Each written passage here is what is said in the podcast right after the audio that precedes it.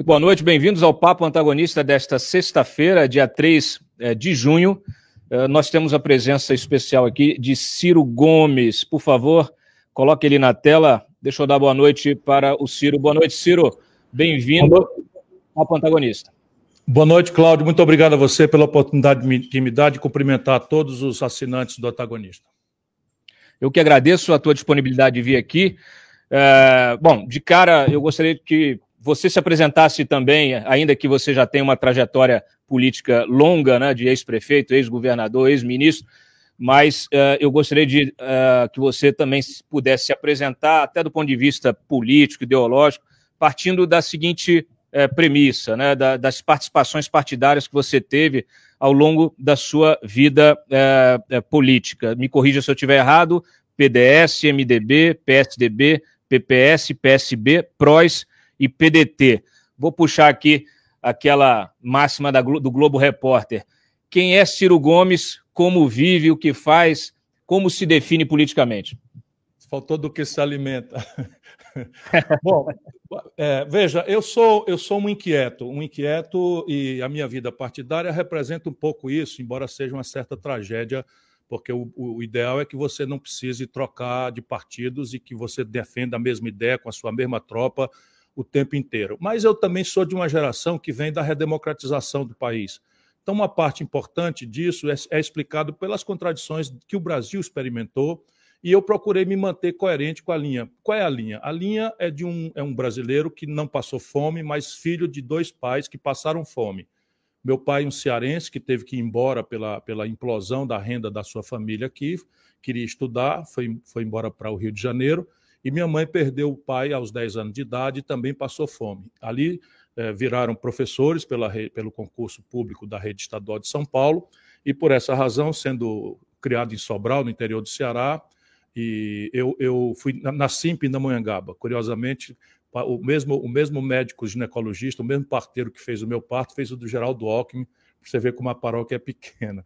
Enfim, e vindo para o Ceará, eu fui educado na escola pública a maior parte do meu tempo, e eu acho que vem daí a minha convicção de que o Brasil precisa, enfim, precisa desesperadamente de uma política que seja comprometida com promover o desenvolvimento do país.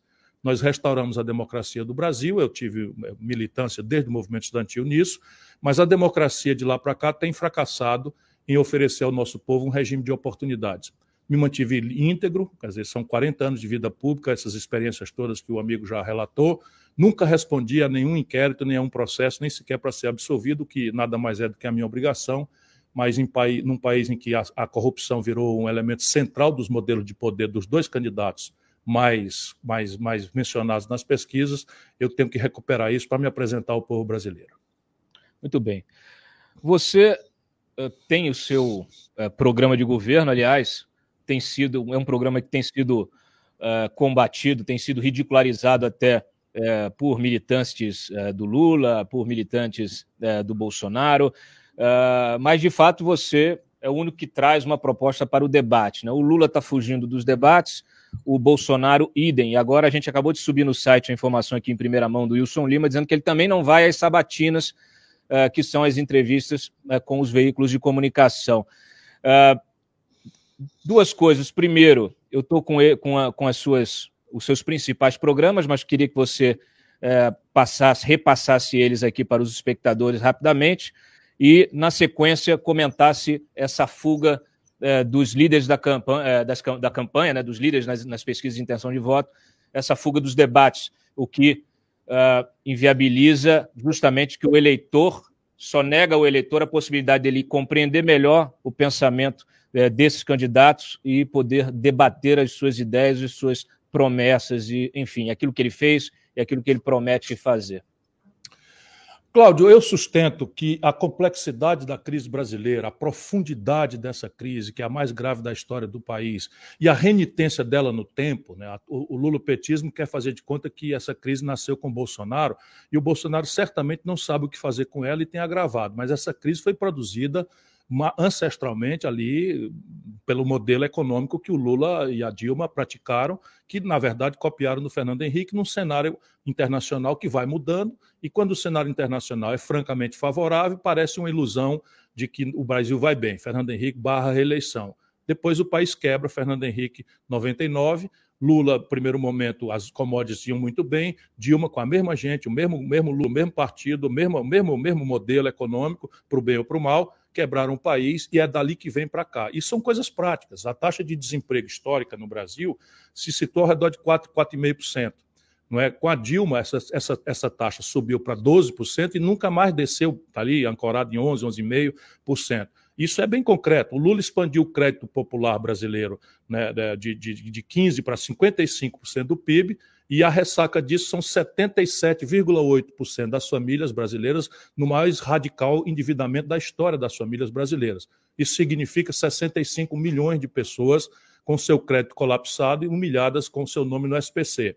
Mas também do lado empresarial, nós temos hoje 6 milhões, a maior, o maior recorde de empresas inadimplentes no Serasa da história do capitalismo brasileiro, o que, evidentemente, vai explicando não é? por que, que a gente, se a gente não discutir isto, não debater isto, nós não vamos achar nem remotamente as causas disso. Então, a minha ideia é que essa crise é tão grave, tão profunda e tão renitente que nós não vamos sair dela, com, sabe, com esse espontaneísmo personalista, sabe, do salvador da pátria, ou piormente, é, é, desorientando a população num debate de fascistas contra comunistas, como se nós estivéssemos ali nas antecedências da Segunda Guerra Mundial. Isso é absolutamente ridículo, para não dizer criminoso. Por quê? Porque o que está errado nas instituições brasileiras, na forma de administrar nossa economia, na forma de tanger o desenvolvimento do país, as nossas relações internacionais, não está errado porque tinha um manual de fazer certo, e os caras tão safados que vão para Brasília e faz tudo errado só de mal que são. Não, é, não é assim. O problema é a concepção estratégica, e essa concepção estratégica virou uma espécie de consenso. O mundo inteiro evolui com a, com, com a realidade, com a complexidade, com as mudanças, e o Brasil parou no tempo, repetindo como se fôssemos é, é, é, meros papagaios, não é, um, um ideário que simplesmente não explica mais, nem no mundo, nem no Brasil, nossas contradições e muito menos a saída disso. Por isto, é que é criminoso não é? Os dois, os dois, os dois que estão aí pontuando nas pesquisas se recusaram a se submeter a uma sabatina ou se recusaram a um debate. Por quê? Porque tudo que precisa ser feito, Cláudio, precisa de uma cumplicidade com o povo. O que está errado no Brasil está errado para atender interesses muito claros, muito objetivos, muito obscuros. Eu disse claros, mas muito obscuros. São claros na minha, na minha análise, mas obscuros porque não se apresentam para a população. E só um debate franco, esclarecedor, vai iluminar as coisas. Veja, por exemplo, todos os políticos de todos os partidos, vou dar um exemplo bem prático. Todos os jornalistas, todos os intelectuais do Brasil, faz mais ou menos uns 15 anos que eu acompanho essa discussão, dizem que o Brasil precisa de uma reforma tributária. Você conhece alguém que já disse, não, o sistema tributário brasileiro é muito bom, deixa ele como está. Não existe isso. Todo mundo diz que é a favor. E não acontece. Só piora, a carga tributária brasileira do Fernando Henrique para cá subiu de 27% para 32,5% do PIB e o investimento desceu para o menor volume da história. A, a, forma de tributação brasileira impede o nosso produtor de trabalhar, de produzir, né, hostiliza a, a, a, economia formal, impõe é, um, um, um descenso na produtividade sistêmica do país, que é uma tragédia. Ou a gente debate isso para trazer o povo, primeiro para o diagnóstico da, da crise, segundo para a terapia. Portanto, trata-se de uma fuga covarde, covarde mesmo que o seu Lula e o seu Bolsonaro estão fazendo. Agora, o mais chocante, termina a minha resposta, é que o Lula, em 2018, só para você ver como é um enganador, é um grande mentiroso que se especializou em manipular as pessoas por, esse tipo de coisa. Em, em 2018, o Lula, de dentro da cadeia, entrou na justiça. Cláudio, o Lula preso, condenado, na cadeia, entrou na justiça para que a justiça veja a aberração, autorizasse ele a comparecer aos debates na candidatura mentirosa que ele apresentou para enganar a população brasileira. E agora, que está aí solto, está trabalhando para não ir para o debate. A petezada esculhambava o Bolsonaro como, como vacilão, como bundão, e a expressão bundão não é minha, é do Haddad, porque não foi aos debates. Agora o Lula não vai. Que coisa mais vergonhosa. Será que eu, se fosse eleitor de um dos dois, estaria com muita vergonha. Como o Fernando Henrique também não foi na reeleição. É, não, pior, pior, o Fernando Henrique conseguiu que todas as instituições cancelassem os debates. É mais grave ainda. Que é o que normalmente acontece, né? Você é, até mencionou na semana passada a Frente é, Nacional de Prefeitos, que cancelou o debate justamente porque Bolsonaro e Lula é, resolveram não é, comparecer. Eu quero explorar um pouquinho as tuas propostas aqui. Você fala você mencionou até agora essa, aquela a história que é uma, uma coisa que você colocou já na campanha de 2018, você está na quarta tentativa, que é essa coisa da, é, de tirar 60 milhões de brasileiros do SPC. Tá? É, eu tive a curiosidade de buscar aqui o, o, SPC, o Serasa, né? na verdade, aqui o SPC, Serasa, pessoal que está com a ficha suja aí de dívida. É, e, e, assim, eles evoluíram muito né, nessa, nessas renegociações. Então, é, de fato, hoje temos aqui quase 65 milhões de brasileiros inadimplentes. E o Serasa, por exemplo, anunciou aqui um feirão que renegocia até 99%, é, é, com, com até 99% de desconto as dívidas é, dessas pessoas. Aí, mais de 33 milhões de dívidas, né, valores que que, que chegam a casa de 260 bilhões. É, o que, que você propõe para além do que já é feito aqui, uh, já que eles estão aqui fazendo com desconto de 99%? O que eu proponho é financiar a parte que o Serasa eh, remanescer do desconto que dá. E eu, eu felicito você, porque nenhum jornalista tinha até agora me ajudado a esclarecer as pessoas de que esse tipo de desconto acontece sistematicamente no Brasil. Então, o, o, os, os leilões do Serasa são basicamente isso quem, quem comparece para comparecer. E veja, isso não é uma caridade, isso é uma coisa que o mercado faz por duas razões. Primeiro, esses valores médios estão inflados por juro, juro de mora, juro sobre juro, correção monetária, multa, taxa de permanência. Então, o desconto aí é boa parte em cima de encargos que não oneram o principal, ou que, ou, ou que permaneceram o principal. E, de qualquer forma, a taxa de, de, de, de retorno é quase nenhuma. Então, quando você dá um desconto de 90%, vamos supor que o desconto seja de 90%, como a gente faz aqui no Ceará sistematicamente, todo mês, não é? você consegue que 10% apenas do valor devido remaneça para pagar. Qual é o problema brasileiro hoje? Nós temos 5 milhões de pessoas no desalento, que é como o IBGE chama aqueles que desistiram de procurar emprego. Temos 13 milhões de pessoas desempregadas em números redondos e temos algo ao redor de 50, 47 milhões de pessoas na informalidade, com a renda média tendente ao menor valor da história e o salário mínimo como elemento tipificador dessa depressão na renda do povo, com o pior poder de compra dos últimos 16 anos. Então, veja, as pessoas estão fazendo a opção de pagar a conta do crediário ou comer. Então, de pagar o aluguel ou comer, de pagar a conta de energia ou comer, e comprar remédio ou comer. E isso, então, inviabiliza a negociação. Por isso que, apesar do Serasa fazer esse desconto, as pessoas não têm o remanescente. Qual é o novo? O que é que eu ofereço, além do que está aí? É um programa em que a Caixa Econômica e o Banco do Brasil vão financiar a partir de um leilão reverso. Deixa eu explicar o que é. A gente anuncia, o Banco do Brasil e a Caixa Econômica, mas os bancos regionais, Banco do Nordeste, o Banrisul, etc., etc., também entram, e a iniciativa privada, querendo, também entra.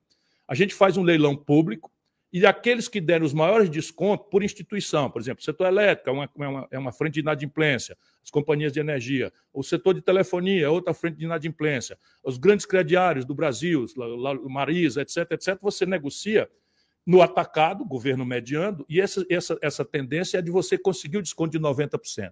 E o banco, então, mediante uma adesão a um programa de reeducação financeira, o banco financiará em 36 vezes com juro que troca os 350% de juro do crédito pessoal que o Brasil cobra hoje na iniciativa privada por um juro de 15%, 20% que remunera a operação e dá lucro para o banco.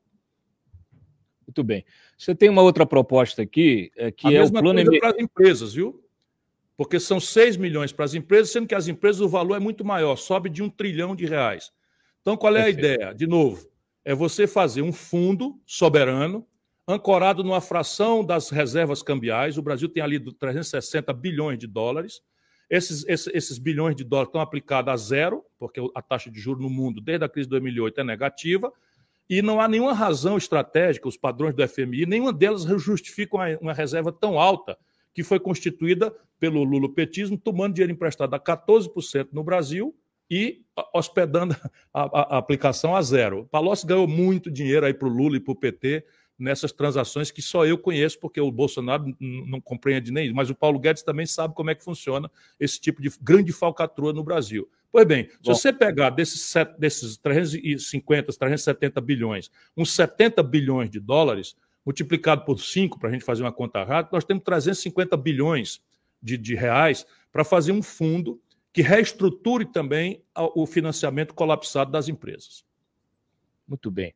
É, você, é, eu ia só fazer uma, uma, um adendo aí, que agora a taxa de juros lá fora está começando a subir, é, a inflação está generalizada. Mas vamos lá, é, você tá, tem aqui o teu... Mas, mas vamos voltar a esse dado, os, os, americanos estão de fato com a pior inflação dos últimos 30 anos, algo ao redor de 8%, mas a taxa de juros subiu para 1,25%.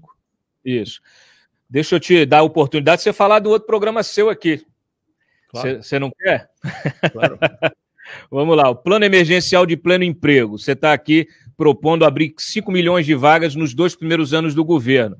Ah, bom, aqui o Brasil em 2021 gerou 2,7 milhões num ano, tá? e a gente teve na média dos anos Lula uma, um, uma média ali né, dos anos Lula de 1,9 milhão por ano de, de emprego. Eu não estou vendo muita diferença em relação ao que você está propondo. Ah, por favor, explique. Veja, ah, eu, eu não quero estabelecer diferença, eu quero estabelecer metas objetivas e estabelecer um contrato com a população brasileira que, se me eleger, deve eleger as ideias, porque dali a pouco eu vou ter que responder de onde é que vem o dinheiro para fazer isso e eu preciso então que a população saiba o que, é que eu estou propondo. A ideia básica é o seguinte: 5 milhões de empregos é, é, um, é uma meta absolutamente praticável se a economia buscar crescer ao redor de 4, 5% que é a meta do Projeto Nacional de Desenvolvimento. O Brasil, para ser uma Espanha em 30 anos, tem que crescer uma média de 4, 5% ao ano durante 30 anos. Você vê o tamanho do atraso que nós, que nós experimentamos, e nesse caso nós alcançaríamos a renda per capita da Espanha. É o objetivo, vamos dizer, planeado para você ir tendo metas intermediárias, planos de 5 em 5 anos que adaptam isso, faz a, a avaliação, controle, gestão, punição, demissões, eh, prêmios, etc., etc., que é o que faz uma administração pública moderna e digital, né, substituindo a administração pública analógica do século XIX que remanesce no Brasil. Então, veja, onde é que nós podemos fazer esses empregos surgirem? Mais rapidamente é na construção civil. Hoje, Cláudio, nós temos 14 mil obras, eu estou levantando isso, estado a estado, 14 mil obras públicas paradas. Qual é a característica dessas obras? Elas já passaram pelo calvário do licenciamento ambiental, que no Brasil é um desastre, já passaram pelo calvário da, da, da licitação, que no Brasil é outro desastre, e já estão aí com o projeto de executivo, tudo pronto. Ou seja, o, o fast track aqui é uma, é uma força-tarefa. Eu quero criar uma grande comissão envolvendo o pessoal da infraestrutura no Brasil. Vou, vou apresentar isso na ABDIB, eu estou antecipando para você agora. Né? Eu, a ABDIB é a Associação Brasileira da, da Infraestrutura. E eu quero criar uma grande comissão para que a gente elimine o clientelismo da, da, da coisa. Como nós temos pouco dinheiro, a ideia é que essa comissão estabeleça dentro de um critério quais são as obras que, concluídas, retornam mais rapidamente para a produtividade sistêmica da economia brasileira. Quais são aquelas obras que, uma vez prontas, elas imediatamente vão se pagar com mais brevidade. Eu, te, eu conheço algumas. Então, a FIOL, a, a, que é uma, uma, uma, ferrovia que liga aquele grande eixo produtivo é, Luiz Eduardo Magalhães Barreira para um porto de Ilhéus, né? é a Transnordestina, que conecta o interior do Matopiba, que é uma explosão de produção que está escoando por estrada vicinal, né, que conecta o porto de Pecém e o porto de Suape, um no Ceará, outro em Pernambuco. São coisas assim muito óbvias e que já estão licenciadas, prontas, e que, e que você fazendo uma, um turbinar, você vai atingir 5 milhões de empregos em dois anos com relativa simplicidade. Deixa eu aproveitar e pegar o gancho aqui que você mencionou a Transnordestina, uh, que quando você era ministro, uh, você, você foi ministro da integração também, né? e é importante uh, a gente lembrar, tinha aí sob o teu guarda-chuva a transposição do Rio São Francisco, não chegou a ser, de 2013 a 2006, não chegou a sair do papel, ela foi sair do papel depois disso. e no caso da Transnordestina, aqui você tem aqui 81 quilômetros apenas feitos, inclusive Suape, Pecém, a gente ainda não tem essa conexão final, como você mencionou. Qual foi o problema que você enfrentou lá atrás que evitou uh, o avanço dessa, dessas, dessas duas obras que são uh, referenciais? O São Francisco não existia, era uma ideia que tinha sido pela primeira vez mencionada por Dom Pedro II e não existia projeto. Existia várias concepções, cada uma mais disparatada, não existia plano de bacia, não existia comitê de bacia, não existia nenhuma compreensão do estado vital do próprio rio, que está muito, muito, muito machucado. Então, foi montado por mim todo o projeto, todo o projeto de revitalização do São Francisco, todo o projeto de integração do, do São Francisco, foi feito toda uma, uma redesenho das outorgas, foi tudo pactuado, enfim, e o projeto de engenharia foi feito. Mandei isso previamente ao Ministério Público e aos tribunais de contas para que eles botassem defeito nos editais. Os editais foram lançados por mim e as duas tomadas d'água foram iniciadas por mim. Ali eu usei a engenharia do Exército para fazer a tomada d'água do eixo norte e do eixo leste. Portanto, quem começou, quem montou o projeto e executou fui eu.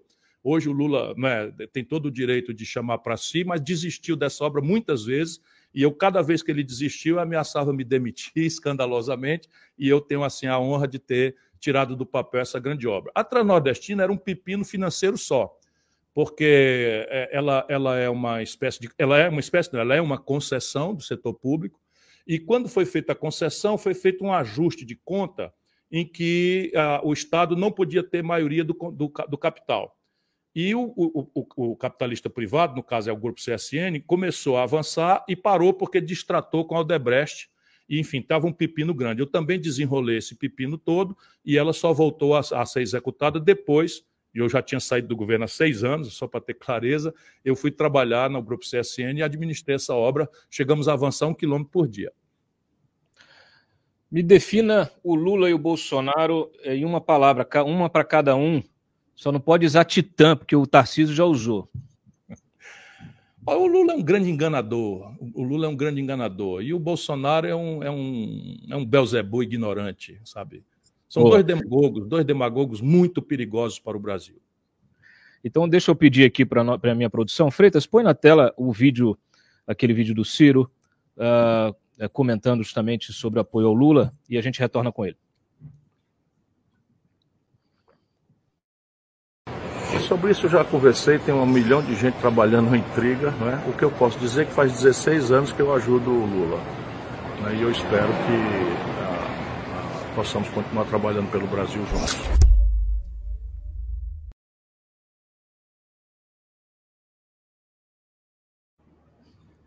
É, hoje, vocês, vocês consideram um enganado do Lula, pelo Lula? Não, a mim não. Eu, eu percebi perto, vi ele se corrompendo e rompi me afastei. Vi ele se corrompendo. Eu digo a você sem nenhum prazer, mas assim, eu fui ao Lula pessoalmente, Cláudio, e disse para ele: Lula, o Eduardo Cunha está com um projeto da CPMF debaixo do braço e exigindo que você entregue furnas para ele. Se você entregar furnas para ele, ele vai subornar a maioria do, dos deputados e vai, vai, vai virar presidente da Câmara. Não faça isso. Ah, esse FDP, não sei o quê, não vou dar de jeito nenhum. No dia seguinte deu. Eu fui ao Lula pessoalmente e disse: Lula, o, o Eunício Oliveira está distorcendo a política do Ceará. E eu fui descobrir de onde é que vem tanta fortuna. Um bilhão de reais você deu para esse cara de contrato sem licitação na Petrobras. Ah, Ciro, a gente tá, a política é assim mesmo, não sei o que e tal. E eu fui vendo que o Lula tinha se corrompido, claramente. E aí me afastei. Você vai apoiar o Lula e o, e o PT no segundo turno? Não, eu vou apoiar a mim mesmo. Se você chegar no segundo turno, né? Como é que você pretende?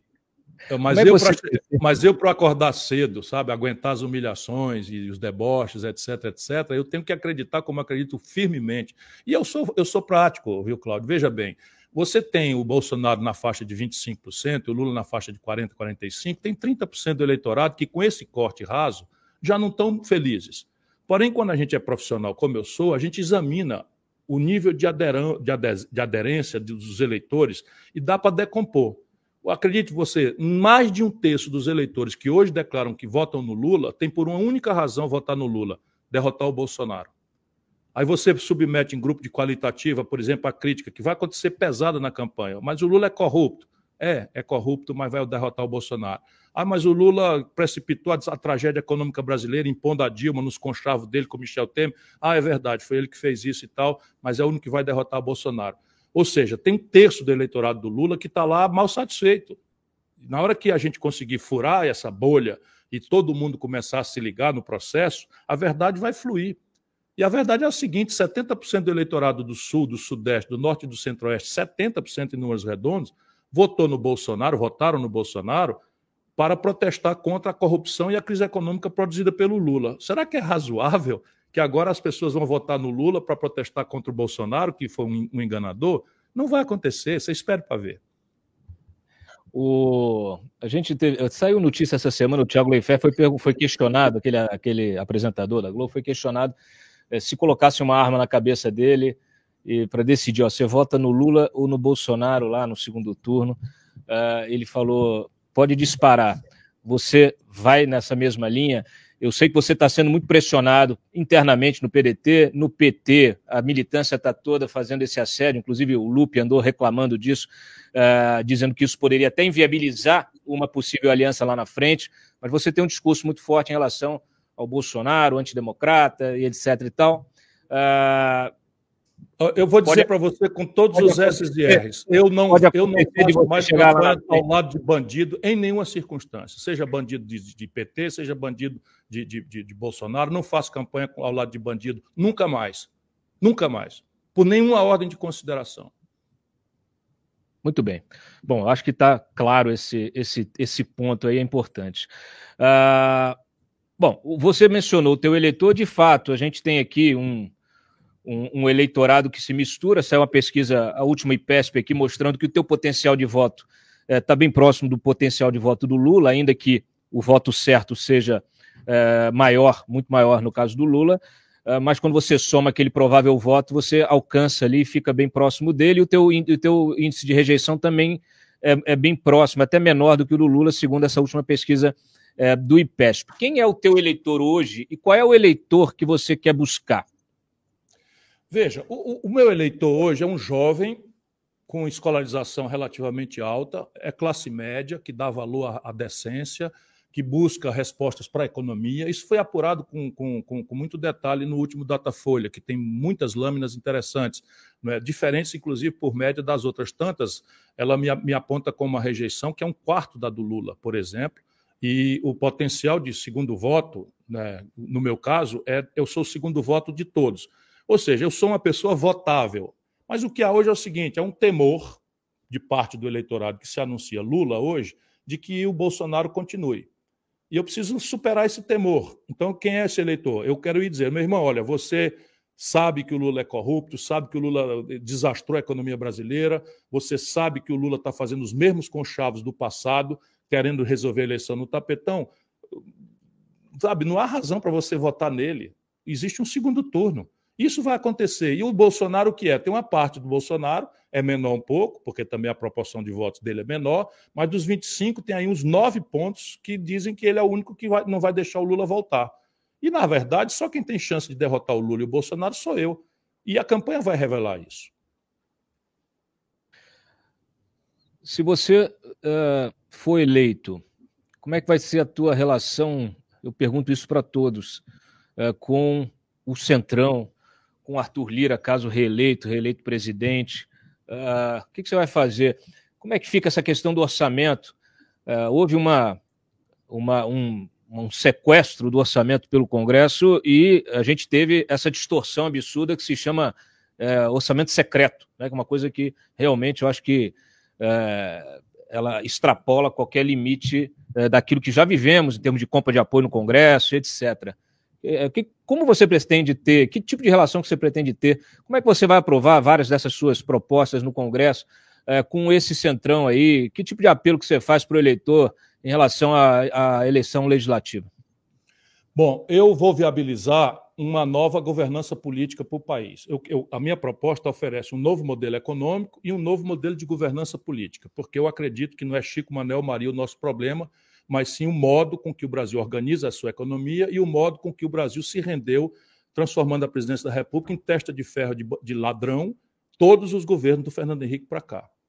Lamentavelmente, chega a ser caricato, porque se você olhar o, o, Roberto Jefferson, que está preso, foi o homem a quem o Lula deu os correios para ele roubar e aparece defendendo o Bolsonaro. O Bolsonaro se filiou ao partido do Valdemar Costa Neto, que foi aquele a quem o Lula deu o, o, o, o DENIT para roubar e foi condenado né, no mensalão. Então, veja, não, não faltam caricaturas para a gente evidenciar para o povo brasileiro que isso é a certeza do fracasso. Por quê? Deixa eu, deixa eu argumentar aqui para o seu, seu espectador. O Collor governou com essa gente e foi caçado. foi, vamos lá, da redemocratização para cá. O Fernando Henrique governou com essa gente, está aí a crise do PSDB, nunca mais ganhou uma eleição nacional é, no Brasil. Né? Depois o Lula governou com essa gente, foi parar na cadeia. Depois a Dilma governou com essa gente, foi caçada. Depois o Michel Temer governou com essa gente, foi parar na cadeia. E agora o Bolsonaro governa com essa gente, está completamente desmoralizado, traiu miseravelmente milhões de brasileiros que de boa fé acreditaram que ele ia moralizar o Brasil, que ia combater a corrupção generalizada do PT, e ele faz as, rigorosamente a mesma coisa, ainda com pitadas de vulgaridade, porque o filho com mansão de 6 milhões de reais, o outro filho, com, o, o filho tudo enrachadinho, etc. Ou seja, isso é a certeza do fracasso. Como é que a gente muda isso? Com um gesto e quatro providências. O gesto, abrirei mão da minha reeleição. Uma vez eleito, eu quero propor ao país que, em troca das reformas que o país precisa, eu abro mão da minha reeleição. Isso encerra uma, uma, uma, força negativa que o Fernando Henrique introduziu na nossa institucionalidade e que nem sempre está confessada. Mas é fato que o mundo político se põe para não deixar o presidente acertar a mão, porque se ele acerta a mão, se reelege. E muitos projetos de poder acabam não é, se desfazendo nesse, nesse ínterim de oito anos. Então, eu proponho que, em troca da reforma, eu abro mão. Esse é o gesto. Quais são as quatro providências? Primeiro, encher o saco do jornalismo que me honra como você está me honrando hoje, e eu lhe felicito e agradeço que você está me perguntando propostas com propostas. Então, tentar transformar o embate, ao invés de um jogo de personalidade, carismática, etc., um jogo de proposta, em que tudo vai ser combatido, esmiuçado, explicado, de onde é que vem o número, é mentira, é verdade. Escapei eu, escapou eu e uma proposta. Isso, acredite, diminui muito a distância entre um presidente que pretende reformar o país e um Congresso que, uma vez eleito, é presa de lobbies, grupos de pressão ou da natural tradição brasileira desse grande ajuntamento municipalista. Eu conheço bem o Congresso, o deputado federal mais votado do Brasil, fui deputado estadual de oposição, deputado líder do governo, assim, tenho muita experiência, fui prefeito, manejei Câmara de Vereadores, fui governador, manejei Assembleia Legislativa, então eu sei muito bem como é que funciona essa, essa trama. Então, primeira coisa, tentar transformar ao máximo as eleições numa luta de programa, de propostas concretas. Se eu escapo, escapo eu e um punhado de ideias que terão sido avalizadas pelo povo. Acredito isto é muito poderoso. Segundo, os seis primeiros meses são o tempo da reforma. Se você bem, bem lembrar, o Fernando Henrique tinha o Brasil na mão com o real. Eu estava lá, ajudei a fazer. Se o Fernando Henrique dissesse essa reforma aqui, o real se acaba, tinha passado tudo, até ele tinha se transformado em imperador, acredito, com tamanha força que havia. Não tendo concepção, não propôs nada, irmão. É inacreditável, eu dizia para ele, escrevi artigos desesperados, não é possível, porque eu sabia que o real era sério, mas muito precário e de efeitos colaterais mortais que estão até hoje sendo sentidos amargamente pela economia brasileira. Eu estava lá, o feminista fazendo, ajudei a fazer esse negócio. Pois bem, o, propôs nos seis primeiros meses. O Lula tinha o Brasil na mão. O Lula chegou a ter 86% de popularidade, não propôs nada, uma reforma sequer, para amanhã ter, ter razão de culpar o Congresso. Eu digo sempre que a única institucionalidade que o Lula mudou no Brasil foi a tomada de Três Pinos.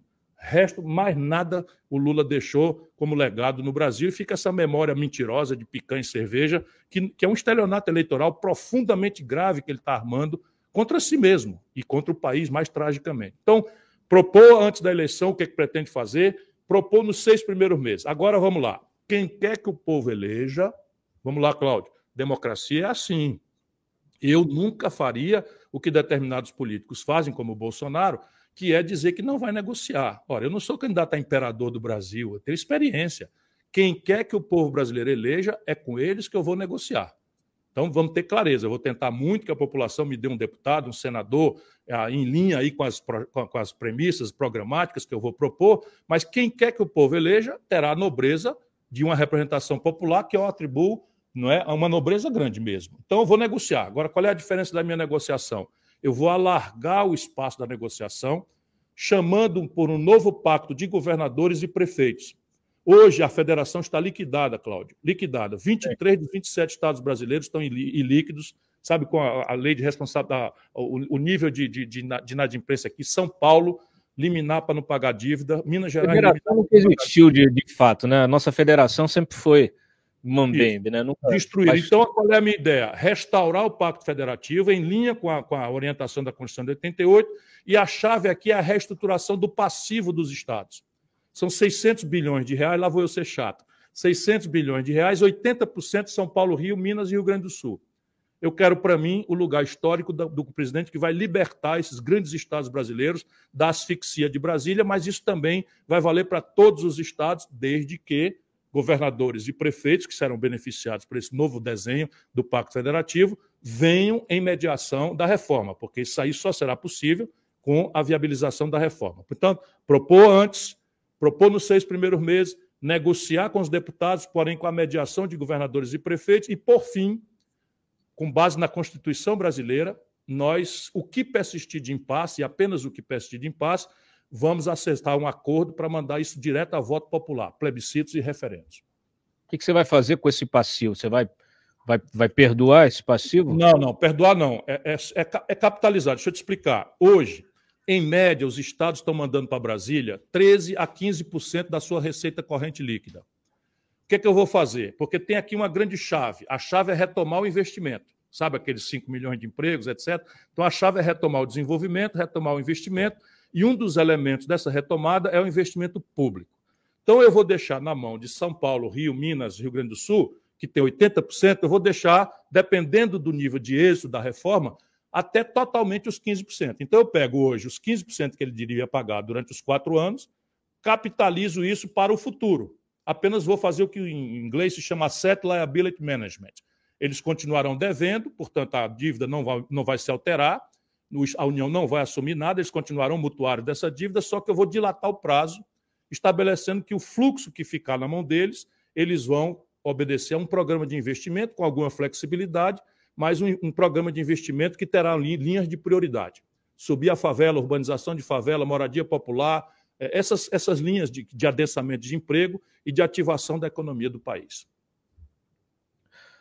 Muito bem. Uh, bom, nós uh, temos vivenciado, isso é um questionamento que eu recebo aqui de vários espectadores, temos vivenciado aí uh, um, esse ativismo judicial uh, de, de, cima a baixo, transversal, que tem uh, trazido muita insegurança jurídica para o país, e a gente vê também na ação aí do próprio Supremo, de alguns ministros, muitas vezes uma certa ameaça à liberdade de expressão, à liberdade de imprensa. Nós fomos por exemplo, censurados uh, pelo, de, pelo Alexandre Moraes por causa de uma reportagem que publicamos na Cruzoé falando do Dias Toffoli, uh, e ela era uma reportagem baseada num, num documento de uma delação de, um, de um réu, então era notícia, era reportagem, era jornalismo, e nós fomos censurados, inclusive ele queria impor uma multa de 100 mil reais diários ao exercício da imprensa, acabou recuando é, mas o inquérito permanece aberto até hoje. Uh, como é que você uh, vê isso? Que tipo de crítica o Supremo e esses ministros merecem do candidato Ciro Gomes? Isso é antigo, a minha crítica, então eu vou só reproduzi-la. O Brasil está vivenciando uma espécie de barafunda institucional, né? uma, certa, uma certa barafunda institucional, mas quem tem uma certa leitura, me permita aí de novo, lá vou eu ser chato, né, entende um pouco na ciência política o que está acontecendo no Brasil. Veja, o poder político é uno, é indivisível. Né? E isso era muito claramente visualizado na época do absolutismo. Então, então quando vem Montesquieu, ele não nega a unicidade do poder político, ele apenas diz que, sendo uno o poder político, as suas funções devem ser divididas, repartidas, de maneira que le pouvoir reste le pouvoir, ou seja, o poder controle o poder num sistema de freios e contrapesos em que, vamos lá, a administração é do executivo, a, a, a, a, função normativa é do legislativo e a aplicação da norma ao caso concreto e, e as punições eventuais para, por sua transgressão cabe ao judiciário. A gente tem que fazer uma certa recuperação disso, porque essas funções estão completamente. No, no, mundo moderno, já, já se entendeu que essas coisas são, são erradas, porque o parlamentarismo resolve um pouco essa equação quando é a disfunção executivo-legislativo. E o judiciário, você tem dois sistemas. E essa é, um, é uma espécie de caos, a razão ancestral do caos no Brasil. Um sistema é o sistema anglo-saxão. Qual é o sistema anglo-saxão? É o sistema do direito consuetudinário. Então, evitam escrever tudo faça assim, faça assado, faça assim, faça assado, dá-se um princípio que é: o princípio é a liberdade. Toda e qualquer restrição à liberdade é a exceção. E isso tem que ser normatizado pelo costume.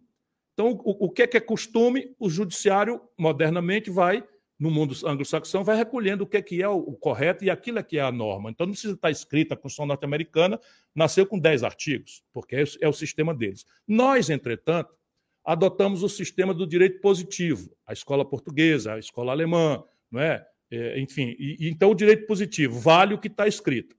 Isso não é o mais moderno, porém os tribunais brasileiros estão extrapolando como se não fosse o direito positivo. Isso é que causa o choque. Por quê? Porque, evidentemente, se você acha que há um desvio de finalidade na nomeação pelo executivo de um ministro, não é? isso é muito mais do direito consuetudinário, do costume, do que propriamente da norma, porque na norma a atribuição é do presidente da República nomear os seus ministros e os seus auxiliares, como concedeu o induto. Por mais que a gente seja chocado com a, com a ideia de, de um induto particularista, aí um caso é uma graça, que se chama melhor tecnicamente, é da atribuição do executivo. Ou seja, o que está acontecendo no Brasil? A presidência da República corrompeu tudo. Se você olhar a própria forma de constituir os tribunais, tem sido desse jeito você pegar determinados amigos do peito e mandar para o tribunal. Então você tem agora uma decisão, e aí você tem várias disfuncionalidades. Eu também estou junto com muitos juristas pensando o que fazer. Mas uma coisa, restaurar a autoridade da presidência da República, porque ali está não só a sede da administração, mas a chefia do Estado. Que na, numa, na monarquia você se separa direitinho, mas no presidencialismo se confunde. Então, veja, eu, eu... aí tem que ser o seguinte: autoridade, que é uma coisa que não se define muito, mas a autoridade é o seguinte: eu não posso ter o rabo preso, eu não posso ter filho corrupto, dependendo de julgamentos, sabe? Depois ficar criando caso com o judiciário. Ou precisar nomear amigo do peito para o judiciário, não é? descomprometido com a, com a questão republicana. Agora, você tem uma proposta para mudar essa, esse tipo de indicação? Porque é o que acontece, né? A partir dos tribunais uh, de segunda instância, a partir dali, desembargador, aí você vai para STJ, TST, STF, quer dizer, toda, todos esses tribunais uh, intermediários superiores, eles são uh, feitos por indicação política, ou do governador, do presidente da República, e voltando a essa questão, né, a sabatina é feita por senadores que muitas vezes são réus, que dependem do julgamento do próprio ministro que está sendo indicado posteriormente. Como mudar isso? Tem, você tem alguma proposta Veja, específica para modificar essa indicação de, de, de Veja, ministro? Os, juri, de... os, juristas que estão me ajudando falam em várias alternativas, eu não pacifiquei ainda, porque eu quero abrir ao máximo esse debate. Mas eu não tenho muita preocupação com isso, não, porque até os tribunais superiores, tirante o Supremo, existe aquilo que o Montesquieu imaginou como um sistema de presos e contrafreios, de freios e contrapesos que é basicamente o seguinte, por exemplo, tem o quinto constitucional, que é egresso do Ministério Público, então não é arbitrário, tem o quinto constitucional, que é egresso dos advogados, portanto não é arbitrário, existe um sistema de listas que são feitas na OAB e no, e no Conselho Superior do, do, do Ministério Público, que vão filtrados, etc, etc. A grande questão é o Supremo Tribunal Federal. Porém, o Supremo Tribunal Federal é também uma corte política. Não pode fazer política como tem feito aqui e ali de forma meio exagerada. Sabe, por exemplo, nos Estados Unidos, você imaginar uma TV Justiça é uma coisa absolutamente fora de qualquer propósito. Né? Ministros julgando com a televisão filmando ali. Isso é uma coisa completamente fora de qualquer propósito. Ministro dando entrevista em jornais, dando opiniões sobre assuntos que ainda daqui a pouco podem, como todos, podem chegar à jurisdição deles. Isso, mas isso é o seguinte: ministro, é ligando, ministro ligando, ministro ligando para réu, ministro ligando para réu, para político. Não, é, é constrangedor. É constrangedor constrangedor. Negociando é, PEC, negociando interesses do judiciário em conversas em hangares. É extremamente constrangedor. Extremamente constrangedor. Você o, velho Rui, esse... o velho Rui já dizia que é o poder que mais tem faltado à República. Pois é, você é um crítico uh, da Lava Jato por excessos que uh, tenham cometido Deixa eu só ali. Falar, na campanha de 2018, naquela barafunda toda, eu falei que nós precisamos devolver cada um dos poderes às suas respectivas caixinhas. Que é pensando nos organogramas, aquela caixinha que a gente organiza e tal, foi uma barafunda no Brasil, porque uma certa imprensa também adora isso. Porque, porque tem o ministro como fonte, né, sabe, vaza coisa de julgamento para o repórter especial do Jornal Nacional. Isso tudo é uma certa baderna, porque o Estado brasileiro apodreceu a partir da presidência da República. É, eu, eu, eu queria continuar nesse tema, porque Aí eu, eu te pergunto, esse exemplo, esse mau exemplo que o STF é, passa como cúpula do judiciário, isso você acha que contamina uh, as instâncias inferiores aí? Veja, sem dúvida, na minha opinião. Deixa eu só lhe repor historicamente. Eu fui um entusiasta da Lava Jato.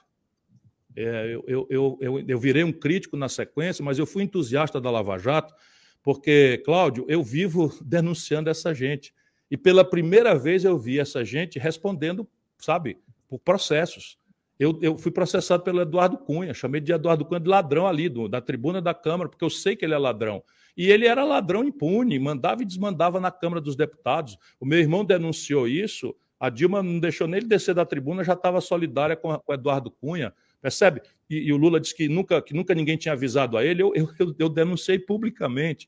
Então eu vi o Eduardo Cunha respondendo, eu denunciei o Michel Temer, eu vi o Michel Temer respondendo, percebe? Eu denunciei o Gedel, vi o Gedel respondendo, portanto, a Lava Jato era muito importante para o Brasil. Mas eu comecei a perceber, porque eu conheço bem o Brasil, sabe que ali, havia ali uma espécie de exagero da imprensa, muita gravata borboleta, muita homenagem, foram essas expressões. E eu vi, opa, estão botando o boi no mato, estão botando a, a caça a perder. Por quê? Porque eu conheço o Brasil, sabe? Operação Satyagraha, Operação Castelo de Areia e tal. Quando você chega num certo limite da, da elite brasileira, a corrupção deixa de ser um fato para denunciar para ser um elemento de poder real da elite brasileira. E eu anunciei muitas vezes que eles estavam do jeito que estavam fazendo ali, estavam acabando produzindo nulidade. O que é chocante, entretanto, é cinco anos depois, 13 recursos depois, percebe você dizer que o, que o, fórum próprio não era Curitiba. Isso, para uma pessoa que estuda direito como eu, é chocante. Nada justifica. Isso, para o povo brasileiro, é devastador. E aí vem o Lula, cheio da responsabilidade pelo maior escândalo de corrupção contemporânea da história do mundo, se apresentar como inocentado. Porque o povo não sabe a diferença entre restaurar a presunção de inocência pela anulação, prescrição, daquela sentença que, ao julgar que o cara foi acusado injustamente, disse que ele era inocente. O Lula nunca foi inocentado na vida. Mas pegou aí prescrições, erro de jurisdicionamento e idade. Está descambando para os 80 anos, a legislação brasileira acaba eliminando o processo dessa gente. E Mas é essa... sabe, na cabeça de um jovem brasileiro e do nosso povo mais pobre, a sensação é de que justiça no Brasil é só para ladrão de galinha. É, você citou uma coisa que eu, eu, eu, repito muito aqui no programa, é, que é você, justamente, você ter uma rediscussão é, de uma competência né, da 13ª Vara para julgar os casos do Lula é, quatro, cinco anos depois. Né? Isso, e nove, é, sei lá, 433 recursos depois, porque foi esse o total de recursos da defesa do Lula, só no caso do triplex. Uh, e essa questão da competência ela foi pelo menos uh, reafirmada nove vezes. E agora, quando o Supremo resolve reinterpretar essa competência, ele utiliza uh, provas ilícitas baseadas também no crime de num crime constitucional de violação de sigilo funcional da, de autoridades. Não foram só as autoridades da Lava Jato, várias outras também foram alvo. Eu fui alvo. E, e os, os ministros, e o Lewandowski disse isso, não importa se é prova ilícita. Depois o outro disse, isso aí é um reforço argumentativo para a gente... Quer dizer, você entende que o Supremo usou, re, reinterpretou o seu entendimento baseado em provas ilícitas, baseado não em nulidades da investigação, não em provas de que houve que provas foram forjadas ou desvios é, efetivamente provados da investigação, mas é, simplesmente numa decisão é, política baseado é, num novo ambiente criado por aquelas mensagens todas? Cláudio, deixa eu lhe dizer aqui, de novo, com a preocupação de ajudar o povo brasileiro a continuar acreditando na democracia, porque senão é desesperador. No sistema democrático, no Estado de Direito Democrático, quem tem direito de errar por último é o Supremo Tribunal Federal. Então, é, é, isso é uma presunção. Senão a gente entra num curto-circuito e não há como a gente sair dele a não ser com, com, com, com surtos autoritários, e eu não posso deixar minha palavra ser duplamente interpretada. Portanto, acate-se, a ordem judicial é para ser acatada. Agora, sob o ponto de vista técnico, é indefensável o que aconteceu no, na, na, justiça brasileira em relação ao caso do Lula. Inclusive, foi a garantia da impunidade do Lula e, e de muitos outros. É inacreditável você, você ter um bilhões de reais devolvidos, delações premiadas como a do Palocci, e o cidadão flanando no, no Brasil como se tivesse sido absolvido pelo Supremo. É chocante isso.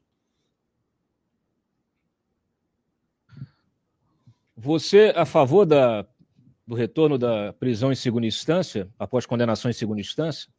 Nós somos a favor da prisão em segunda instância, mas, de novo, deixa o chato aqui explicar. A Constituição brasileira desenhada pela elite, garante cinco graus de jurisdição para crime comum. Por quê? São quatro hierarquias é, de recursais e um, recurso de revisão que a gente chama. Não existe isso em nenhum lugar do planeta Terra. Nenhum lugar do planeta Terra. Em todas as comunidades, todas as escolas de direito do mundo, crime comum, duplo grau de jurisdição. Condenado num, revisado pelo outro, paga a pena cabendo a terceiro grau de recurso de revisão. Suponha que de vez em quando acontece, apareceu o culpado verdadeiro, houve um erro judiciário, então a revisão a qualquer tempo, não tem prazo, pode ser feito. Mas grau de jurisdição só são dois. O que, é que a gente, entretanto, não pode fazer? É indo ou voltando de novo o erro judiciário. Se você tem quatro graus de jurisdição na Constituição, o Supremo jamais poderia ter dito que o segundo grau de jurisdição não é, não é suficiente. Porém, se disse isso, não podia jamais ter dito depois. Ou seja, é, é, é, é, uma coisa absolutamente indefensável, data máxima vênia, sempre lembrando que quem dá a última palavra no Estado de Direito Democrático é a Suprema Corte, senão a gente não tem saída. Mas gostar desse tipo de coisa eu não gosto como professor de direito, como estudante de direito. Então, veja, o que é que eu pretendo fazer? Eu estou com uma grande comissão de juristas que vai propor uma sequência de providências contra a corrupção todas institucionais. Uma delas é acabar com quatro graus de jurisdição. Crime comum, se eu conseguir reformar o país, vai ser condenado em, duas, em segundo grau de jurisdição e fim de papo. É, foro privilegiado, você é a, for, a favor ou contra? Só para o chefe do executivo, na constância dos atos praticados nessa, nessa, nessa, nessa condição da administração. Deixa eu lhe explicar por quê. Porque se hoje, como você tem, você pega, por exemplo, um, um juiz federal da comarca de Rio Branco, no Acre, pode amanhã pegar um ex-presidente da República e obrigá-lo a se defender lá de uma acusação qualquer, de um licenciamento ambiental, de uma obra, etc, etc. Então, fica estritamente, acaba o fórum privilegiado e fica estritamente apenas para os atos administrativos na constância do mandato praticados pelo chefe do Executivo ou ministros do Supremo Tribunal Federal. Tá. Você, você mencionou aí, é, você falou em elite na terceira pessoa, e eu uh, gostaria de te perguntar se você não se considera elite, vindo uh, de uma família, de uma oligarquia política. Oligarquia? Uh, é, é. Não. Você tem aí vários, vários parentes na política. Uh, mais, me parece que tem. Não há nenhuma característica tem, de oligarquia. Você tem uma irmã que também vai ser candidata agora, o sogro do teu irmão, além dos seus irmãos que já estão na política. Como é que você se enxerga? Uh, nesse cenário? Você, é um, você se enxerga como um político profissional?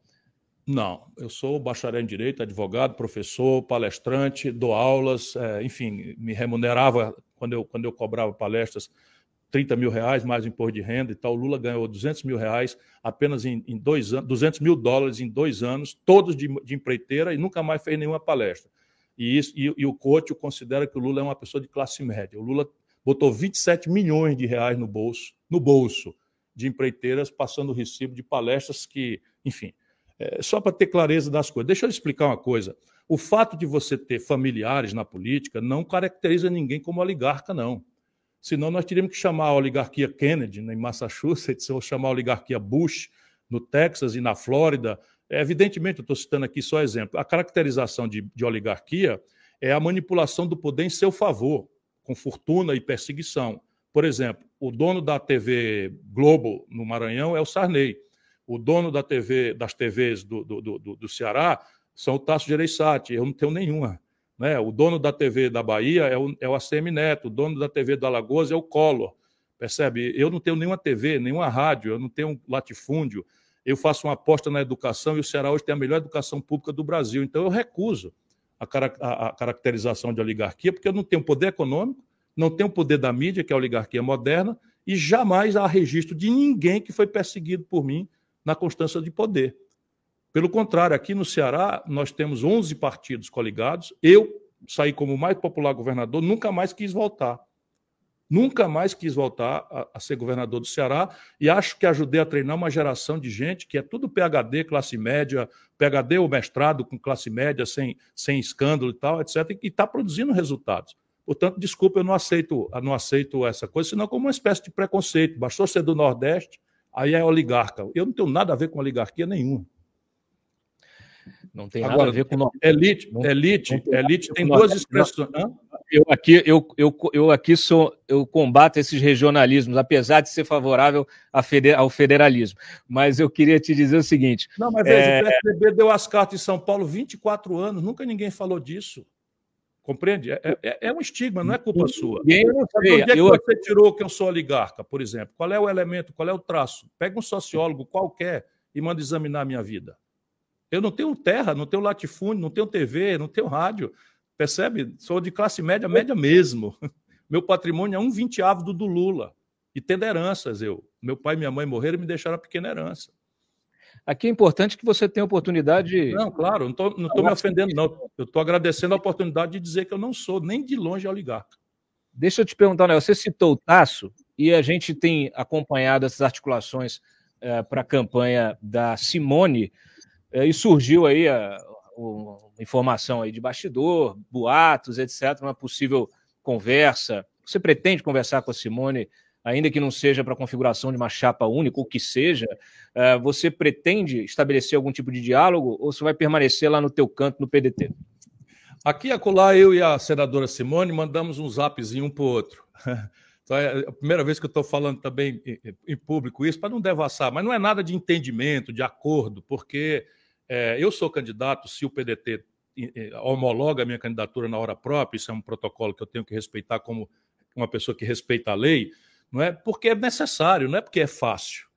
E, e a grande questão é o seguinte: eu considero que o, o, debate de 2022 tem que ser um diagnóstico sobre a mais grave, renitente e complexa crise da história brasileira, atribuo essa crise a um, a um modelo econômico errado e a um modelo de governança política criminoso e propõe alternativas concretas e práticas para o geral e para o particular. Políticas específicas, estou dando a cara para bater no sistema tributário com começo, meio e fim, tem um sistema previdenciário proposto com as transições, quanto é que custa, de onde é que vem o dinheiro, não é? estabelecer metas objetivas de colocar a criançada em escola em tempo integral, como nós estamos fazendo para 60% do alunado de ensino médio no Ceará, em escola em tempo integral, percebe a maior parte dela profissionalizante, com estágio remunerado pelo governo. Enfim, estou dizendo de onde é que vem o dinheiro, cortando eh, renúncias fiscais, etc, etc. A rigor, eu não sei o que, é que a senadora Simone pensa de todos esses gravíssimos assuntos do país. Acho que ela é uma boa pessoa, nunca deixei de dizer isso, em público e para ela, mas para mim ela é uma grande incógnita. O que, é que ela pensa sobre as coisas do Brasil? E segundo, o PMDB vai dar a ela mesma candidatura? Porque o que eu tenho visto acontecer aqui, mais perto de mim, Eunice Oliveira, Renan Calheiros, a turma da quadrilhona do, do lulopetismo, está todo mundo contra a candidatura dela. É, combustível, a gente está vivendo essa, esse drama né, dos aumentos, temos visto o governo tentando criar regras para é, impedir o aumento, para é, impedir o reajuste aí, a equiparação do preço ao preço internacional, ou tentar congelar, aumentar o prazo de, de reajuste através de uma média. Uh, estamos vendo discussão sobre subsídio, sobre uma forma de compensação. Como é que você enxerga esse debate dos combustíveis? Que você faria hoje se você estivesse no lugar do Bolsonaro? De novo, o modelo econômico, Cláudio, o modelo econômico. Se você olhar a radiografia, esqueça ideologia, esqueça, sabe, prioridade, o que é que você acha subjetivamente, e dê uma olhadinha assim, o que é que está disfuncional na política de preço da Petrobras que está disfuncional? É o lucro. O lucro das petroleiras, eu costumo pesquisar, é entre 6,5% e 7%. Da Petrobras é 38%. Por que, que essa disfuncionalidade trágica está acontecendo? Está acontecendo porque a Petrobras é um monopólio. Então, até nos manuais de capitalismo, a, o maior inimigo do capitalismo é o monopólio. Quando se dá um monopólio, ou os órgãos de, de defesa da concorrência atuam no caso brasileiro, o CAD é uma, é uma brincadeirinha de criança, não, não atua para nada, ou o governo administra os preços. Isso é uma coisa óbvia. No caso da Petrobras, claramente a disfuncionalidade é essa. Então, se eu for o presidente do Brasil algum dia, eu tomo uma providência que vai ser o seguinte: a Petrobras vai cobrar do povo brasileiro os seus custos de produção, mais uma rentabilidade em linha com as melhores práticas internacionais e fim de papo. E fim de papo. Isso significa, na prática, deixa eu lhe dizer aqui, o, custo estrito senso do barril de petróleo no Brasil hoje é um dos mais baratos do mundo pelo extraordinário ganho de escala do pré-sal, pela eficiência da engenharia da Petrobras, enfim, nós estamos tirando um barril de petróleo do pré-sal por 10 dólares. Quando você encavala todas as etapas, refino, transporte, lucros, tributos, etc., etc., não chega a 30 dólares. O que, que a Petrobras faz? Abandona essa estrutura de 30 dólares, ali a partir do governo Michel Temer, e refere o preço por uma política chamada PPI, Política de Paridade de Importação, de Preço de Importação. Então, a ideia é que, ao invés de eu quebrar o monopólio da Petrobras, abrindo o investimento, que está aberto e ninguém faz. Porque nós estamos numa encruzilhada. Ninguém vai mais fazer refino de petróleo para derivados de combustíveis. Por quê? Porque dentro de 15, 20 anos, os combustíveis fósseis serão banidos da humanidade. E não há taxa interna de retorno que explique um investimento numa refinaria hoje. Essa é a encalacrada que essa gente nos colocou quando abandonou os projetos. Como... E as refinarias que foram feitas não são próprias para o não, tipo de óleo. completamente próprias, elas já estão adaptadas. Isso é uma mentira que eu caí nela e depois os engenheiros da Petrobras me esclareceram que são perfeitamente próprias. Que é uma adaptação simples que já foi feita, enfim. Mas repare, então o que está acontecendo? Explode uma guerra na Ucrânia, ou um general iraniano é assassinado pelos americanos, ou um navio atravessa o canal de Suez, o preço do petróleo é extremamente volátil no porto de Roterdão, onde funciona o mercado spot. E a Petrobras transmite com casca e tudo isso e dolariza. Então, um terço da capacidade de refino brasileira estão paralisados para é, estimular a importação e esse importado chega dolarizado. E a Petrobras, então, dolariza o resto. Evidentemente, isso é um crime. Sabe quanto a Petrobras distribuiu de lucros e dividendos? 102 bilhões de reais no ano passado. No trimestre agora, 48 bilhões de reais. Acaba isso no meu governo. Então, a Petrobras vai, vai haver um edital no primeiro dia, um edital convocando o Conselho de Administração para rever a política de preço da Petrobras e estabelecer uma PPE, que está bem estudada com a engenharia da Petrobras, com todo mundo, remunera bem, dá lucro, dá para amortizar, dá para fazer um ciclo de investimento. E como vai ter um fato relevante que muda a política de preço, o lucro dela não vai ser tanto no curto prazo, mas essa será sempre lucrativa no médio e longo prazo, é justo que o governo brasileiro recompre as ações de quem se sentir prejudicado. Esse edital também será feito no mesmo dia anunciando que o governo brasileiro recomprará no mercado leilão reverso quantas ações se queiram vender ao Estado brasileiro até integralizarmos de volta 60% do capital. Para quê? Para reconverter a Petrobras numa grande e moderna companhia de energia limpa. Nos próximos 10, 15, 20 anos, ela será uma companhia de energia limpa, porque o combustível fóssil de alto carbono será banido da, da humanidade, como eu já falei. Ciro, você me lembrou aqui o Itamar, que quando te chamou, é, destacou muito a tua capacidade de comunicação, é, que é, permanece excelente. Só que, ao mesmo tempo, você é uma figura muito polêmica, né, isso nos seus contatos diários. Uh, ô Freitas, por favor, uh, solta o, o VTzinho do nosso Ciro Gomes aí no seu dia a dia, e aí a gente volta para ele que eu queria uh, questionar. O Lula tá preso, babaca! O Lula tá preso, babaca! O Lula! E a gente tem que levantar a voz. Hoje esse, esse Moro resolveu prender um, um blogueiro, ele que manda me prender. Eu vou receber a turma dele na bala. Eu vou receber a turma dele na bala. Roubou tua mãe ou comeu ela? Meu não, meu filho. Bolsonaro não. Bolsonaro. Aí arrumando briga de Armaninho, ó. Aí, ó, ó. Esse, é, esse é o cara que quer pra presidente aí, ó. Esse é o cara que quer pra presidente aí, ó. Olha, se levando o cara. Seres humanos e grosseiros. Vá pra casa do Romero Chucá, seu filho da puta. Agora, Pode tirar isso daqui. Esse aqui é do Romero Jucá. Romero Jucá. Romero Jucá. Tira ele, tira ele. Prende ele aí. Tira a casa dos outros, eu tô calmo. Fascista, vamos circular! Circular, cada um vai ter a sua casa! Cada um procura a sua casa!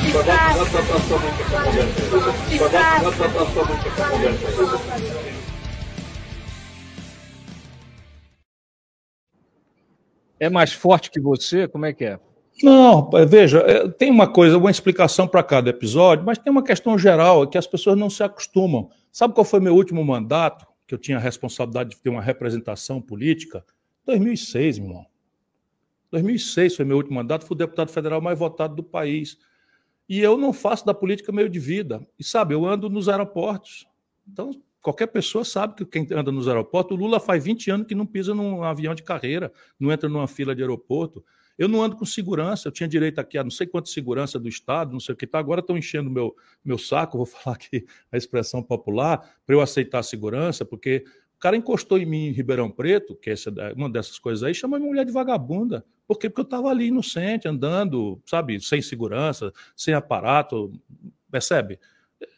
Tudo bem, agora você é candidato, está todo mundo dizendo que eu preciso me isolar, não posso mais ir para o bar e tal. Um dos episódios aí, você não tem ideia. Aconteceu às duas horas da madrugada, eu estava dormindo, minha filha estava comigo aqui em casa, eu estava nessa época solteiro, e minha filha me acorda duas horas da manhã e me bota no telefone a minha cunhada aos prantos, dizendo: Nós vamos matar teu irmão, vamos matar teu irmão. E eu acordei, o que está acontecendo? Então, aqui embaixo tem uma turba, vou matá-lo, vou matá-lo. Eu não tenho segurança, não tenho motorista, não sei o que, desci, não sei nem como é que eu troquei de roupa. Desci, peguei meu carro e fui. Cheguei lá e estava exatamente acontecendo o que ela descreveu. Um grupo de pessoas, duas horas da manhã, impedindo meu irmão de entrar em casa e já tinham jogado não sei o que e tal. E eu fui fiz um espalha-brasa para casa. Para casa, não tem negócio de não sei o que e tal. E, e saiu um filho da puta. Porque eu não, eu não devo nada a ninguém, irmão.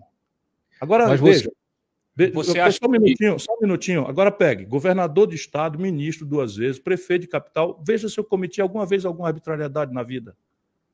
Não, mas no meu caso não. É o seguinte, eu não faço da política meio de vida. E quando eu sou um cidadão comum, por exemplo, eu estou num bar, aí um camarada me deu uma garrafa de uísque de presente lacradinha. Qualquer perícia vai ver, estava lacrada e tal. E eu saio do bar com a garrafa de presente e tal. O cara vai, ah, não sei o que e tal, faz um palavrão e vira e eu digo outro para ele. Aí parece assim que eu estou bêbado na rua. Eu não bebo. Bebo raramente, muito modestamente, assim, muito moderadamente e tal. Percebe? Agora, tudo bem, vou virar, vou virar candidato agora, vou aceitar a segurança. Daqui a pouco o partido quer que eu aceite um jatinho. Tá bom, mas eu acho isso tudo muito errado. Eu, eu acho que as pessoas deviam ser comuns e participar da política, como eu sempre fui aqui no Ceará. Para ver se eu governador, se eu andava com segurança, se eu fui morar em palácio. Também ninguém registra isso. Eu fui eleito com 32 anos, não fui morar no palácio não aceitei receber três aposentadorias, é muito diferente mesmo eu.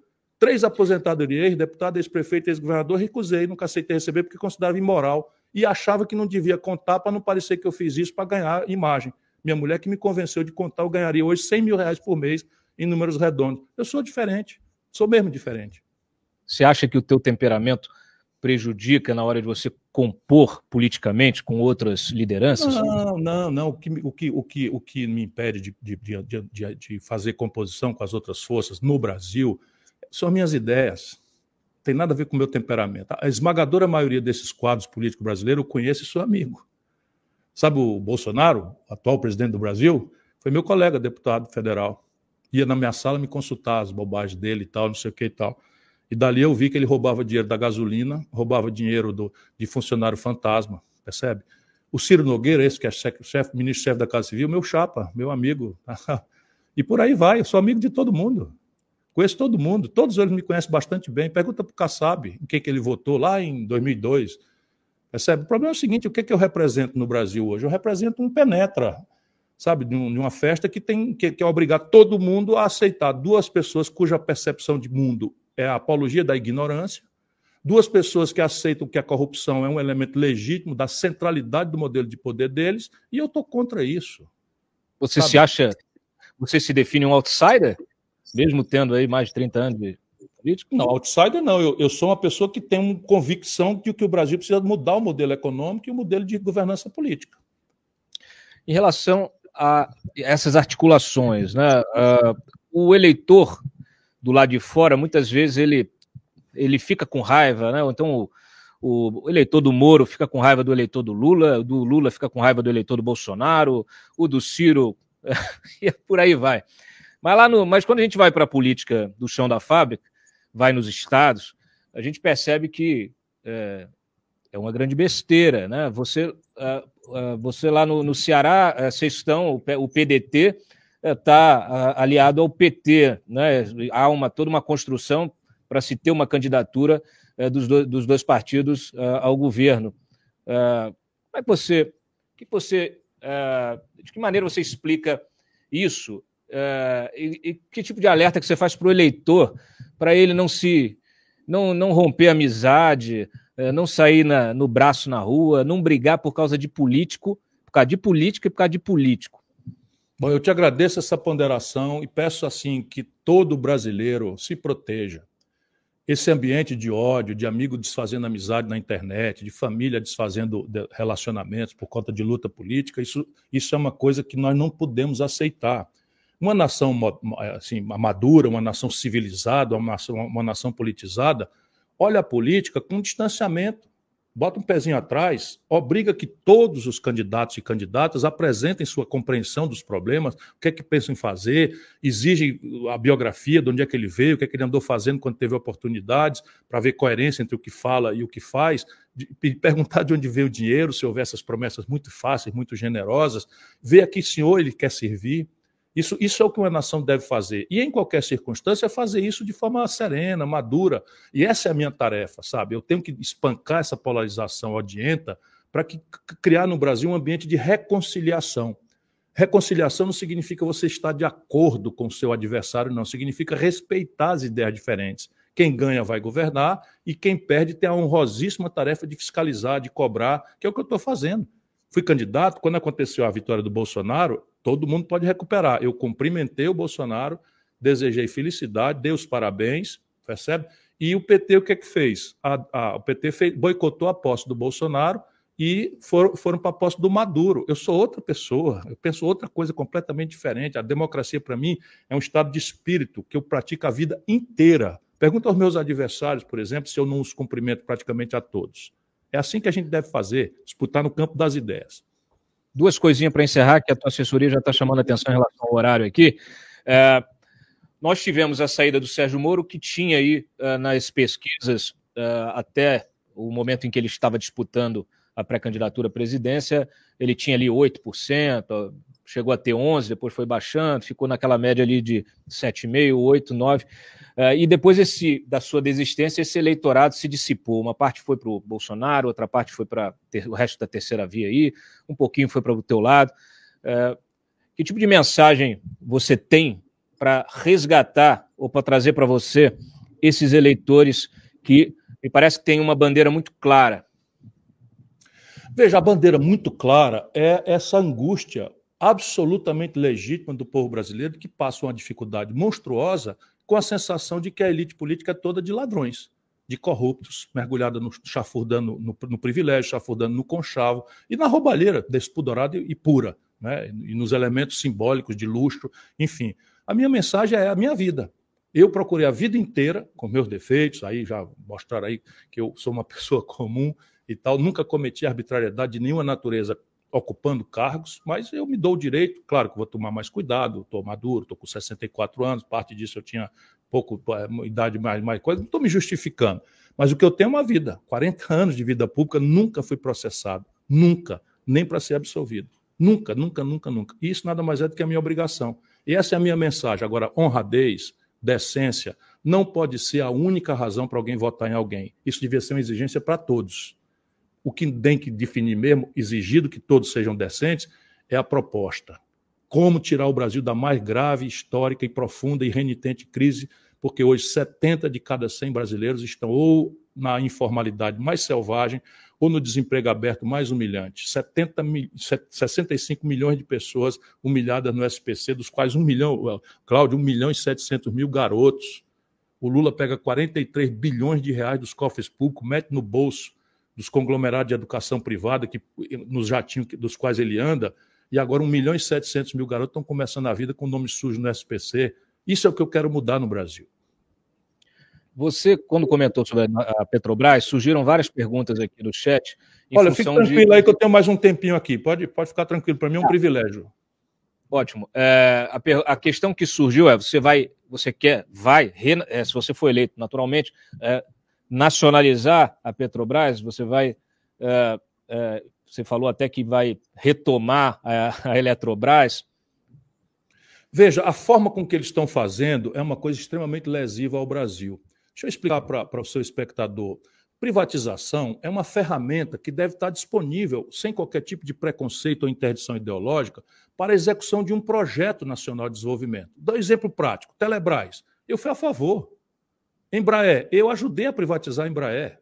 Só que o que nós fizemos? O marco regulatório da Embraer, o estatuto dela, preservou para a União uma Golden Share, que é uma ação que dá poder de veto e de orientação estratégica, e, e preservou no estatuto a obrigação de que o capital permanecesse nacional. Por quê? Porque a Embraer estava fechando. E a iniciativa privada tinha capacidade de revitalizá-la e deixar o setor de defesa com a compra governamental, enfim. Então, cada situação é um modelo. Então, eu não tenho nada pessoalmente contra a privatização. O que, é que eles estão fazendo, entretanto? Desculpa, é, é rapidinho, porque é aquele chato que quer ajudar o povo a entender o que está acontecendo. A Eletrobras dá, um, dá bilhões de reais de lucro. E a Eletrobras, deixa eu explicar para o brasileiro médio, a Eletrobras, quase 52% da, da energia que ela professa, que ela administra, é de base hidráulica. Ou seja, quando você privatiza uma companhia, uma estrutura de eletricidade de base hidráulica, você está violentando um princípio que é universal. Nenhum país do mundo, Cláudio, nenhum país do mundo entrega ao capital privado, muito menos ao capital estrangeiro, o domínio do seu regime de águas. Porque o regime de águas, num país como o nosso, tem uma hierarquia que é constitucional. Por exemplo, o sistema CHESF faz parte da Eletrobras. E o São Francisco hoje, hoje tem uma escolha entre quilowatt-hora e água para dessedentação animal, para irrigação e especialmente para uso humano. Então, se nós entregarmos isso ao capital estrangeiro, nós vamos negociar água para abastecimento de Fortaleza ou para o abastecimento né, do, do, de Campina Grande, que é o eixo leste do São Francisco, lá em Xangai. Nenhum país do mundo faz isso. É só isso que eu estou tentando explicar para a pessoa. Petróleo. No mundo do petróleo, meu irmão, é preciso a gente estudar os problemas. É 80% do petróleo do mundo são estatais. Apenas 20% do petróleo do mundo são pertencentes às sete irmãs, a um oligopólio, que respondem aos seus respectivos governos ou, na prática, mandam os seus respectivos governos. Sabe? os Estados Unidos vão à guerra para proteger suas grandes petroleiras, Iraque, Irã, Síria, não é? todo, todo canto é uma guerra por petróleo. O Brasil, prodigamente, tem autossuficiência em petróleo por que, que nós vamos sair de 80% da prática da Rússia, da China, da Índia? Não é? A Noruega veio aqui comprar o campo de Carcará como estatal deles. Será que é possível que a gente não raciocine a estupidez que é fazer um negócio desse? Porque isso diz da soberania nacional. Isso diz se nós vamos mandar no nosso nariz ou não. Se nós vamos ter uma grande locomotiva para a superação do atraso tecnológico, que a engenharia da Petrobras tem capacidade de liderar. Se nós vamos liderar a, a, a, uma economia verde, de hidrogênio verde, de, de eólica, de solar, que a Petrobras tem condição de liderar, por que, que nós vamos abrir mão disso? Em nome de quê? Em nome de quê? Para construir um passivo em dólar que não se remunera, que é tudo que a gente privatiza aqui, vem capital estrangeiro e nós vamos ter que mandar royalties, dividendos, etc., para o estrangeiro. O Brasil não suporta isso. Mas então, você está falando de segurança energética. É, a, quando segurança você menciona... hídrica, que é mais grave hídrica, hídrica e energética. Mas quando, quando a gente está falando da Petrobras, porque esse modelo da Petrobras hoje, que é um modelo híbrido, ele é quase um Frankenstein. Quando você é, coloca toda essa questão né, da, da segurança, de garantir energia barata, etc. e tal, você está partindo do pressuposto que vai nacionalizar a Petrobras, é isso?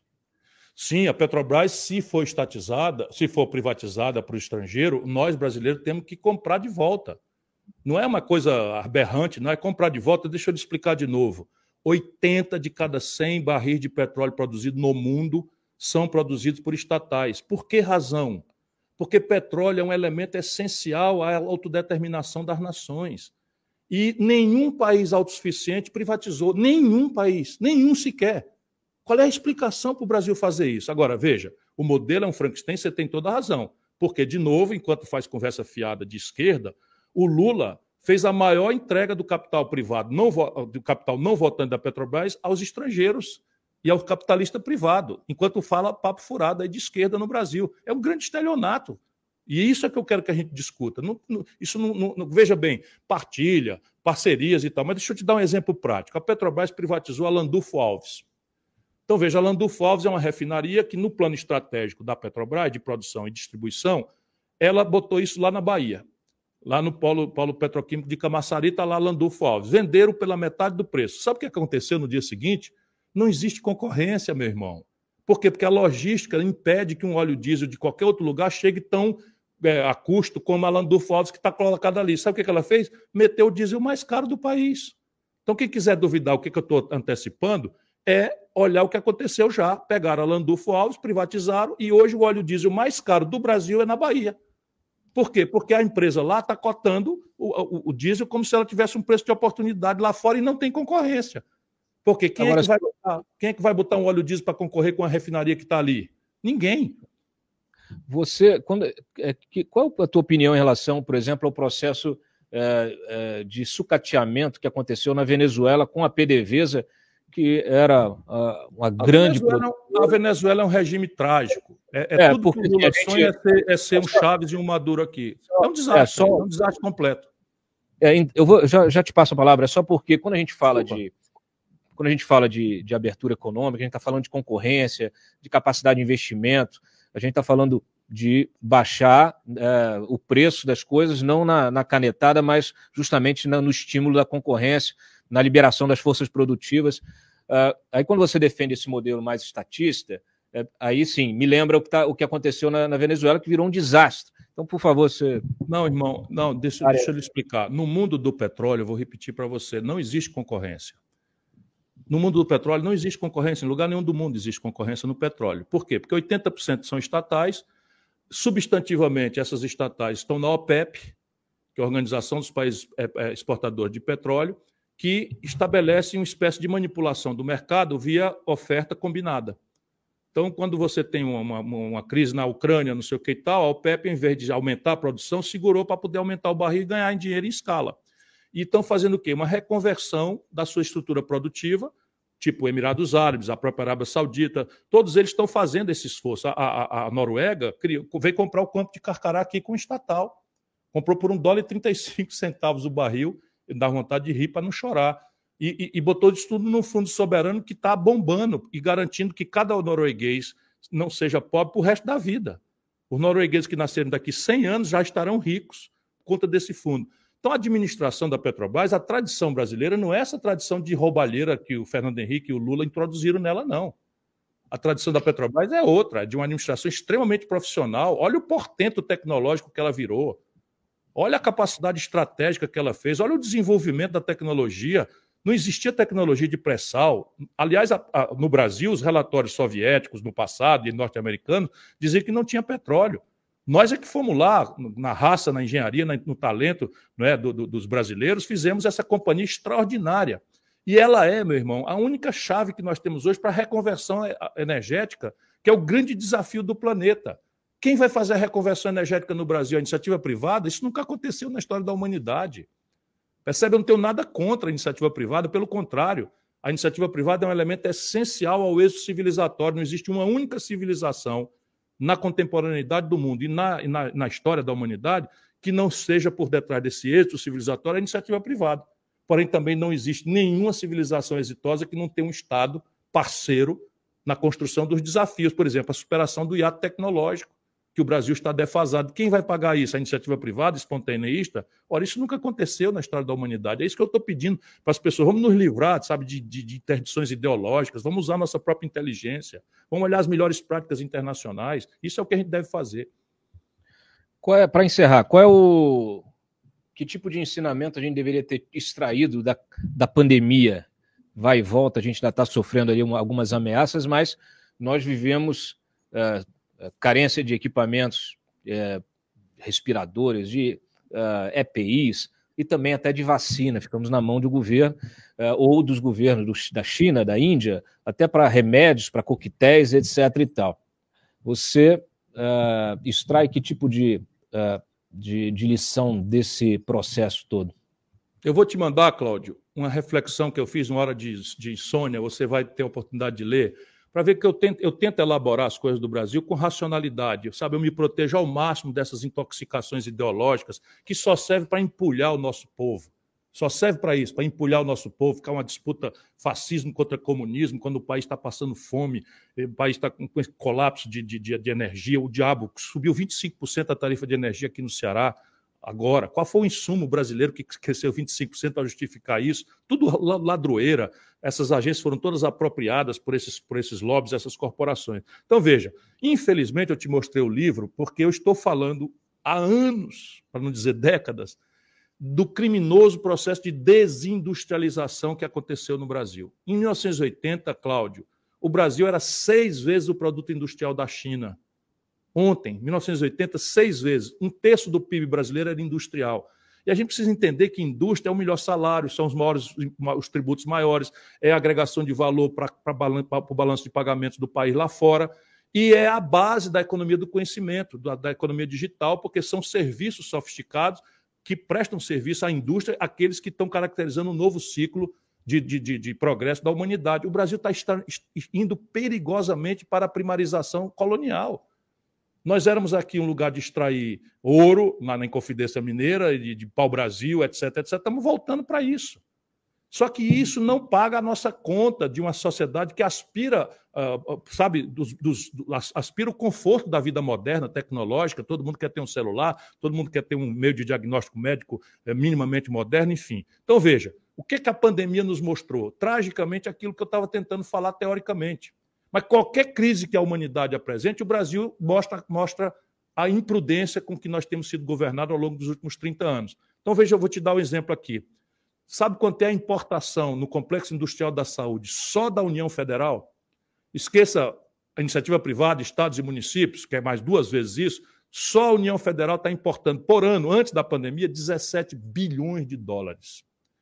Eu, eu, fiz um levantamento com base numa tese de doutorado de um professor da Fiocruz, Carlos Gabor Gadelha, e 80% disso a patente está vencida que você, com uma espécie de copiar, colar, pode agregar o incubadora de empresa nas estruturas universitárias e o status de compra governamental de país em desenvolvimento que nós temos na OMC nos permite fazer esse complexo industrial germinar via compra governamental.